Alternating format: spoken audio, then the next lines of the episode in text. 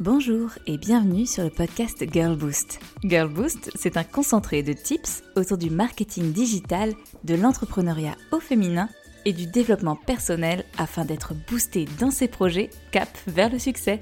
Rendez-vous chaque lundi pour un nouvel épisode afin de lancer la semaine du bon pied. Je pense qu'il y a de très nombreux enseignements que l'on comprend quand on entreprend.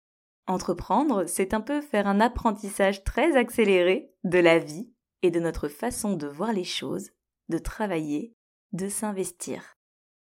On se doit d'être du jour au lendemain un couteau suisse qui apprend constamment pour développer ses compétences et son projet, son entreprise.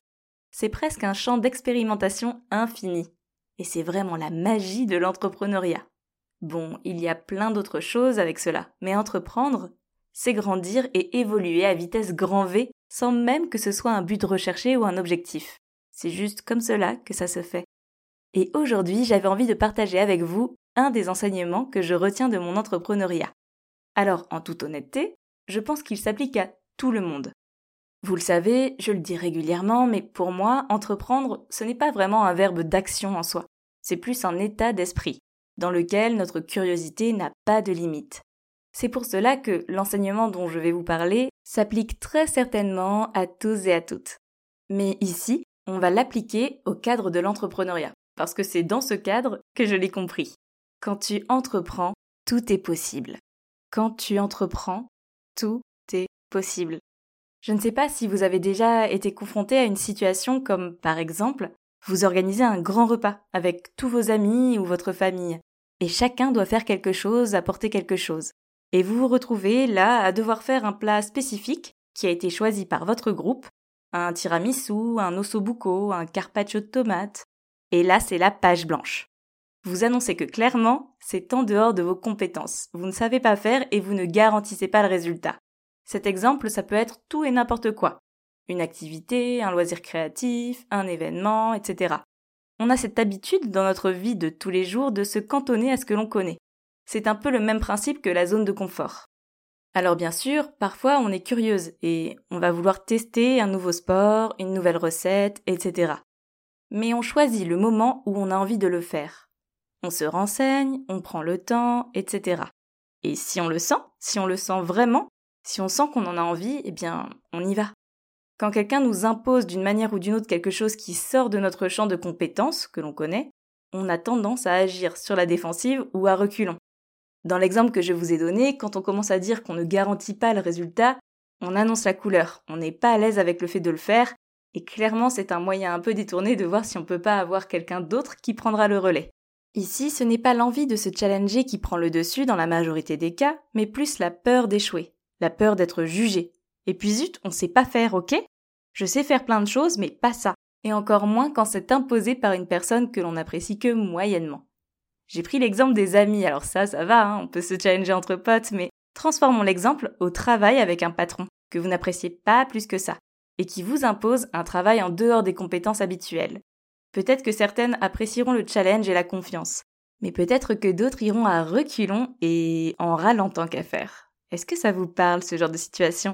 C'est un peu comme ça que l'on a appris petit à petit parce que notre champ de compétences et notre zone de confort ne sont pas vus comme extensibles, malléables ou élastiques. Pourtant, ils le sont, et c'est là qu'arrive la leçon. Quand on entreprend, on devient ce patron qui va challenger constamment et vouloir comprendre, apprendre et faire évoluer son projet. Et on va comprendre assez vite qu'en réalité, tout est possible. Apprendre à faire une déclaration de CA sur l'URSSAF, gérer l'administratif de son entreprise, développer une communauté autour de son projet, Démarcher, prospecter, trouver des clients, créer des offres, une grille de prix, envoyer des factures et relancer. Pour ne citer que quelques éléments quand on se lance à son compte. Mais finalement, ça va bien au-delà de cela. Laissez-moi vous partager une petite histoire. Il y a quelques semaines, j'étais avec une Girl Boost en coaching. Nous avions travaillé son persona, le client cible, son analyse concurrentielle, et nous étions en train de mettre en place le fameux tunnel de conversion. Ce sont les différentes étapes pour acquérir des prospects, puis les transformer jusqu'à la fidélisation. Si le sujet vous intéresse, il y a un épisode de podcast et un article dédié à ce sujet. Bref, nous étions en train de définir la première étape, qui s'appelle l'acquisition. Dans l'acquisition, on retrouve notamment les réseaux sociaux, l'événementiel, etc. C'est là où l'on va à la rencontre de son prospect.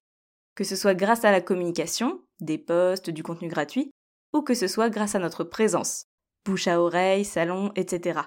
D'après l'analyse du client cible de MagerBoost, son persona était un persona connecté sur les réseaux sociaux et très consommateur de podcasts. Donc naturellement, dans les canaux d'acquisition qu'elle avait envie de développer, on va retrouver des réseaux sociaux que l'on a bien ciblés et du podcast. Bon, que son client cible ait l'habitude d'écouter des podcasts par rapport à sa problématique, c'est une chose. Vouloir créer un podcast en est une autre. Personnellement, et je vous le dis assez souvent en coaching, je trouve que cela ne vaut pas le coup de se forcer à faire quelque chose qui ne nous inspire pas profondément. Se forcer à créer un compte Instagram, à développer une chaîne YouTube, à écrire des articles de blog. Faire du contenu, qu'on se le dise, ça prend du temps. Tellement de temps. Et je trouve qu'il est important d'y prendre du plaisir pour ne pas que cela devienne une charge. Et qui plus est, une charge négative dans laquelle on y va à reculons là aussi. Ce n'était pas son cas. En réalité, elle avait très envie de développer son podcast. C'est quelque chose qui l'a stimulée. Mais en même temps qu'elle me parlait de cette idée de podcast avec des étoiles plein les yeux, et je sentais que ça la stimulait mais fois mille, eh bien, elle s'est arrêtée net, et puis elle a dit Je peux pas faire ça en fait, je ne sais pas comment on crée un podcast, Camille. Je ne sais pas comment on fait. Moi non plus. Avant de lancer le podcast Girl Boost, je ne savais pas comment créer, enregistrer, monter ou diffuser. Moi non plus, avant de créer le carnet Girl Boost, je ne savais pas comment utiliser InDesign, faire de la mise en page, créer de toutes pièces. Moi non plus, avant de créer mon site Girl Boost, je ne savais pas ce qu'était un constructeur de thème, comment travailler l'UX en fonction des devices. Et peut-être que toi non plus. Quand elle m'a dit ça, c'est ce que je lui ai dit. Moi non plus. Et pourtant aujourd'hui je sais. Et toi non plus, à un moment donné tu ne savais pas et aujourd'hui tu sais. Alors comment on en arrive là? Eh bien on s'écoute, et on va se former, on va trouver des contenus gratuits, peut-être des contenus payants aussi. On va investir en nous, en notre idée, en notre projet.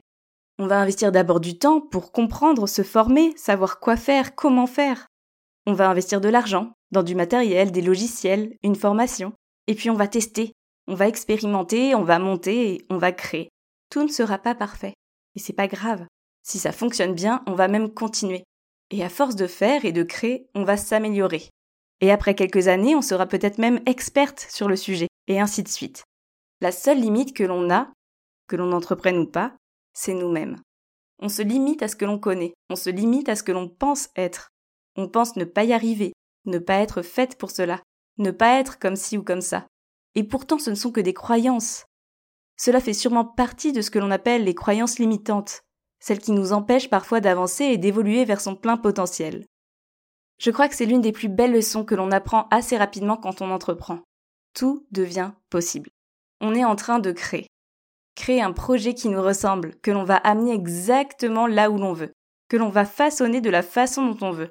Et le champ des possibles est immense car on peut faire ce que l'on veut.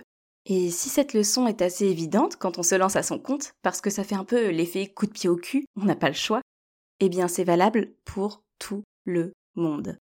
Il suffit de retenir que nous sommes notre propre limite, et que si on a envie de faire quelque chose, apprendre à jouer d'un instrument, apprendre à faire un nouveau sport, une autre activité, créer un nouveau projet, faire une reconversion vers un tout nouveau domaine, alors on peut le faire.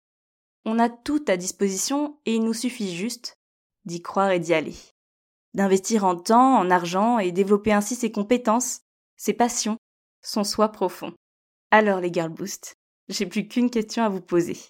Êtes-vous prête à retrousser vos manches et à dépasser vos limites pour aller vers ce qui vous plaît vraiment? Prête à être pleinement vous et à utiliser ce potentiel qui dormait dans la zone de confort? Tout va bien se passer. Il n'y a plus qu'à se lancer. Belle semaine les Girl Boost et à la semaine prochaine pour un nouvel épisode.